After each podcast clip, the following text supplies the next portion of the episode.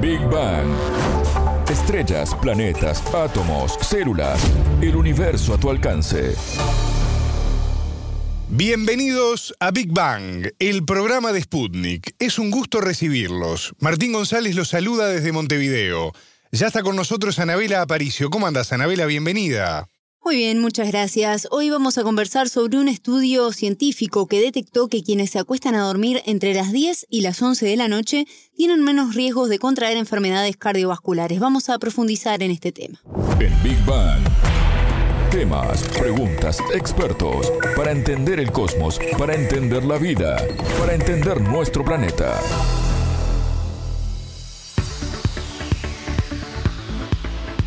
Dormir es importante para nuestra salud y un buen descanso nos permite una mejor calidad de vida, ¿no? Pero ahora, por primera vez, un estudio científico confirma la relación que existe entre la hora a la que nos vamos a dormir y las probabilidades, escuchen bien, de contraer una enfermedad cardiovascular. ¿Cómo se vinculan estos factores? Bueno, Anabela nos lo va a contar. Siempre hablamos sobre la necesidad de dormir entre 7 y 8 horas, pero nunca hablamos sobre cuál es la hora más adecuada para el descanso y este fue el foco del estudio realizado por el doctor David Plens de la Universidad Exeter de Reino Unido.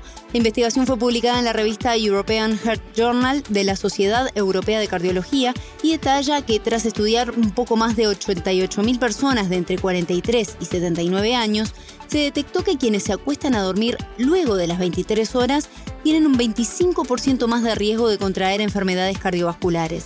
Pero quienes se acuestan temprano, antes de las 22 horas, también tienen un 24% más de riesgos de sufrir estas enfermedades. Si los discriminamos por sexo, las mujeres figuran como las personas con más probabilidades de afectación, mientras que los hombres el riesgo es mayor para quienes duermen antes de las 22 horas. Me imagino, Martín, que ahora estás pensando a qué hora te vas a dormir. Bueno, estoy haciendo los cálculos. De todas maneras, debo confesar que estoy dentro del margen bastante correcto. ¿eh? Suelo estar entre las 10 y las 11, así que estoy bastante bien. Tengo bastante buenas eh, probabilidades. Es una buena señal entonces. Bueno, te cuento también algunos detalles de la metodología que usaron para llegar a estas conclusiones. Estas 88.000 personas analizadas en el estudio fueron monitoreadas por alrededor de 5 años. El promedio de edad era de 61 años y se relevó durante 7 días a qué hora se acostaban y se levantaban todos los días. También se tomó en cuenta sus estilos de vida, si tenían otras patologías, alimentación y ejercicio que hacían, entre otros factores importantes. Y tiempo después se les realizó un nuevo estudio diagnóstico sobre enfermedades cardiovasculares tales como infarto, fallas cardíacas, cardiopatía isquémica crónica, ataques cerebrales o ataques isquémicos transitorios. En esos cinco años de investigación, el 3,6% de las personas analizadas desarrollaron enfermedades cardiovasculares y allí fue que se detectó que la incidencia fue mayor en quienes dormían antes de las 22 o después de las 23 horas. El doctor Plans resaltaba también que la hora más peligrosa para ir a dormir es después de la medianoche, probablemente porque puede reducir la posibilidad de ver la luz de la mañana que resetea nuestro reloj corporal. Esto demuestra la importancia que tiene respetar justamente nuestro reloj interno, denominado también ritmo circadiano, ¿verdad? Así es, y sobre esto conversamos con la doctora Janina Castillo, cardióloga integrante del área de investigación de la Sociedad Argentina de Cardiología, que nos explicó de qué se trata.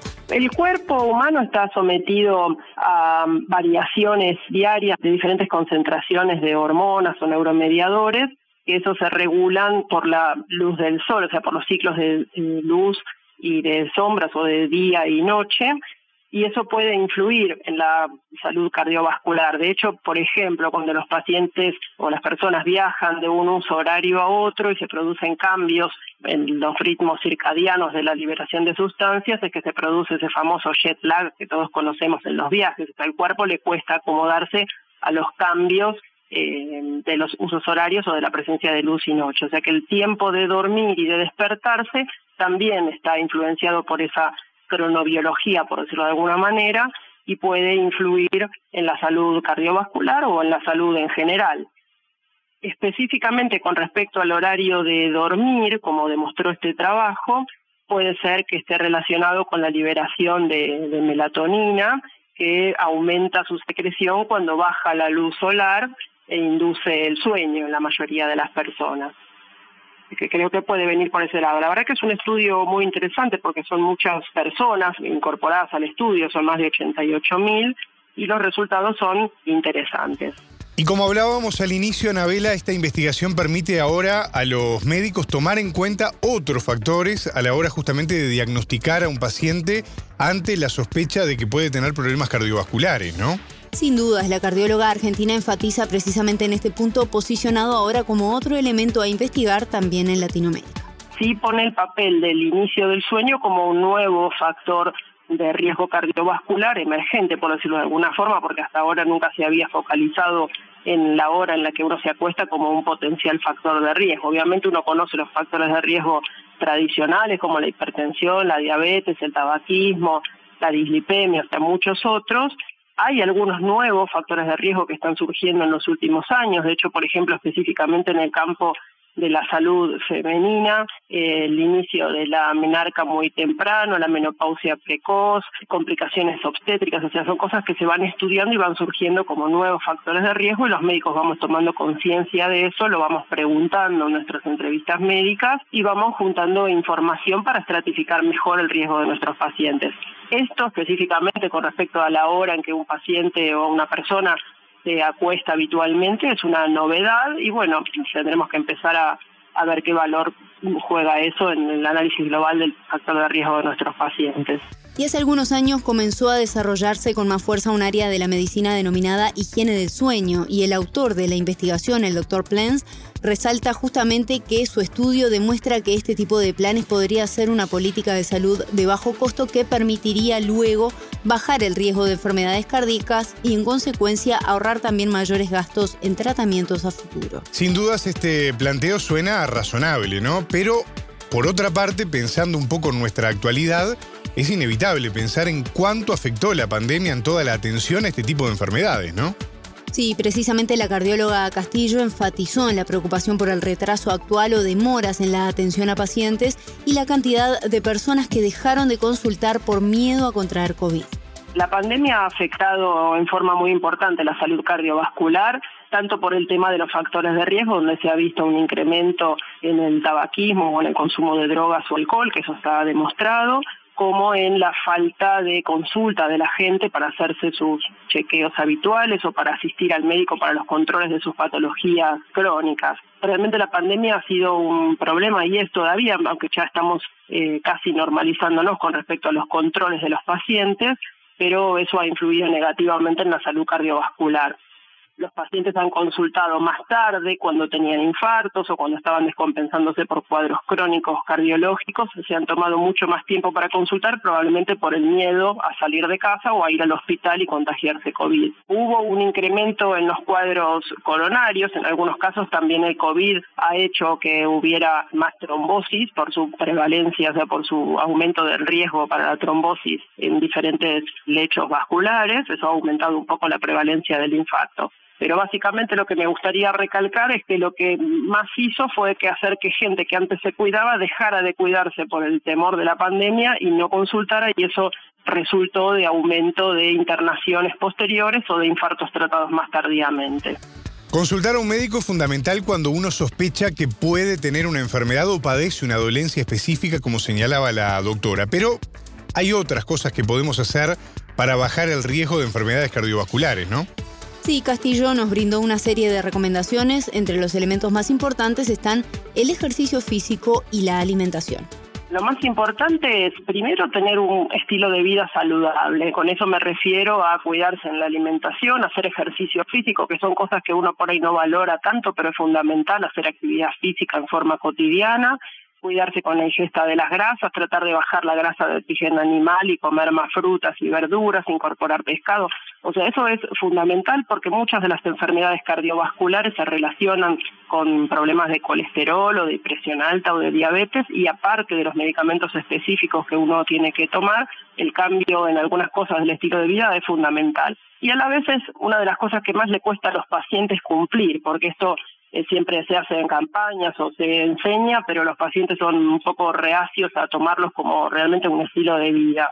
Creo que eso es lo fundamental, el cuidarse y que cuando uno ha tenido una patología, cumplir con la medicación prescrita. El uso de estatinas en prevención secundaria es una de las cosas más fundamentales del pilar de tratamiento. Como son accidentes vasculares, muchas veces agarran a la gente por sorpresa. De hecho, hay gente que no tiene ningún factor de riesgo pero también le puede pasar, o sea, no es una patología específica de gente que fuma o tiene diabetes o tiene colesterol alto.